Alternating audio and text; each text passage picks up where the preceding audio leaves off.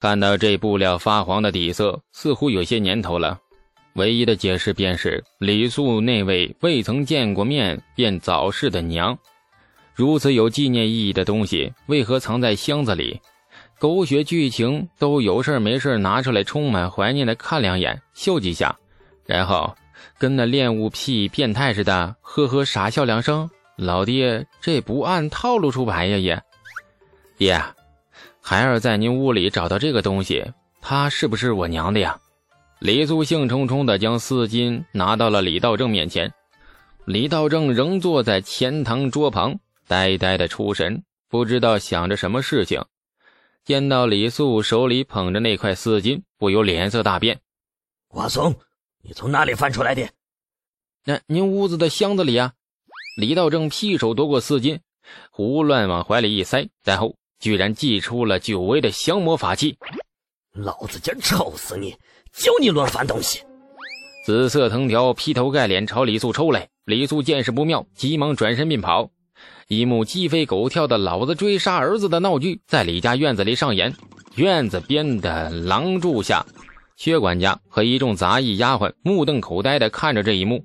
管家想上前劝劝，刚往院子踏出一步，便发觉院子内杀气冲天，无法靠近，又急忙缩了回来，两眼一瞪，骂骂咧咧的把看热闹的杂役和丫鬟们赶远。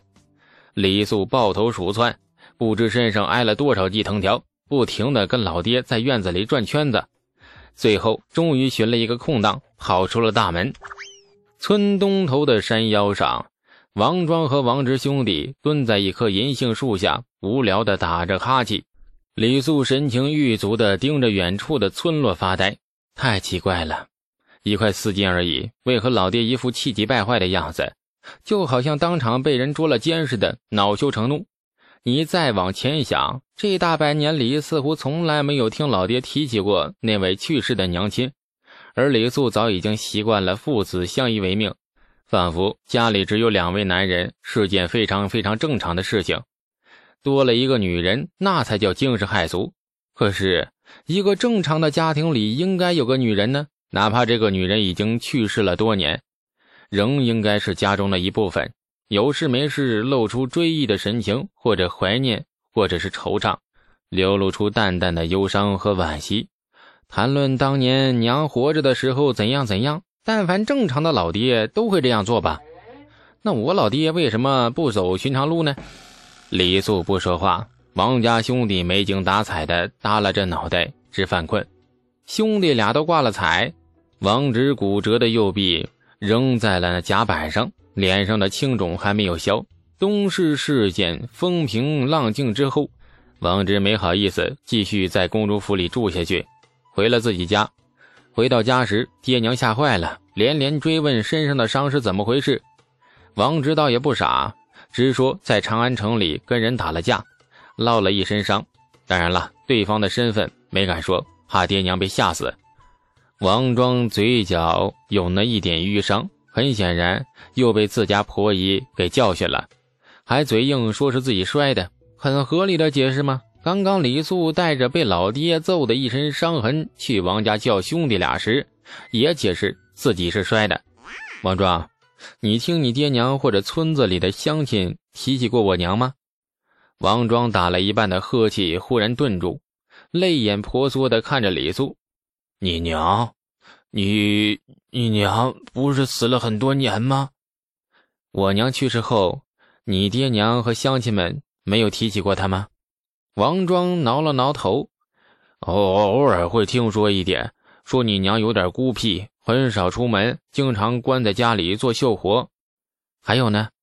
还有就是，嗯，听说你娘生得很美，比村子里所有婆姨都美，而且又白又净，说话文文静静。不像乡下女子，李素摸了摸自己的脸，哦，原来自己如此俊美是继承了老娘的基因。想来也是，老爹长得太平凡了，跟李素一点都不像。李素有时候都怀疑自己是不是捡来的。还有呢，呃，听说你爹和你娘是十几年前先来太平村的，所以村子里没立你老李家的祖宗祠堂，因为是外来的。赵爷爷以前问过你爹，你爹说李家人丁单薄，对不起祖宗，就不必立祠堂了。来年李家开枝散叶后，那再见。上次你被陛下封官赐爵，那按道理来说，应该是召集族人进祠堂拜祭祖上的，一来是告慰祖宗，二来自家也风光。但是你们李家没有祠堂，所以就没有拜祭。你爹只是请了乡亲们吃了一顿酒宴。李素若有所思，怔怔地看着那远处起伏的山峦。第一次听到关于自己娘亲的传闻，尽管都是一些闲话，李素却觉得很有意思。传闻入耳，心中的疑惑却是越来越深了。王庄，你知道我娘葬在哪里吗？王庄摇头。李素望向王直，王直也摇头。去，帮我打听一下，我想去我娘的坟头看看。对于未曾谋面的亲娘，李素的感觉很复杂。因为回忆空缺，他对逝去的母亲从来没有过思念。从另外一个世界过来的人，终究对这个世界的母亲太过陌生。从听到他的一些传闻到现在，李素冷静的像一个旁观者。可是听完以后，心中某根弦不知不觉的就被拨动，于是有了强烈的好奇，仿佛血缘召唤一般，令他不由自主的想去看看。王直跑腿很勤快，没过多久便打听清楚了，气喘吁吁地告诉李素，他母亲葬在了村子西边的一块荒地里，地点有点怪，离村子很远，大约十里左右。李素眉头紧蹙，他发现关于母亲的事，疑惑的地方太多了。一对十多年前迁来太平村的夫妻，一个与村民格格不入的女人。还有完全不同于寻常村民的性格和气质，以及那座葬在离村十里外的坟头。打听到了具体地方之后，李素叫上了自家马车，三人坐在马车里，朝着母亲的坟墓驶去。十里路不算远，半个时辰即到了。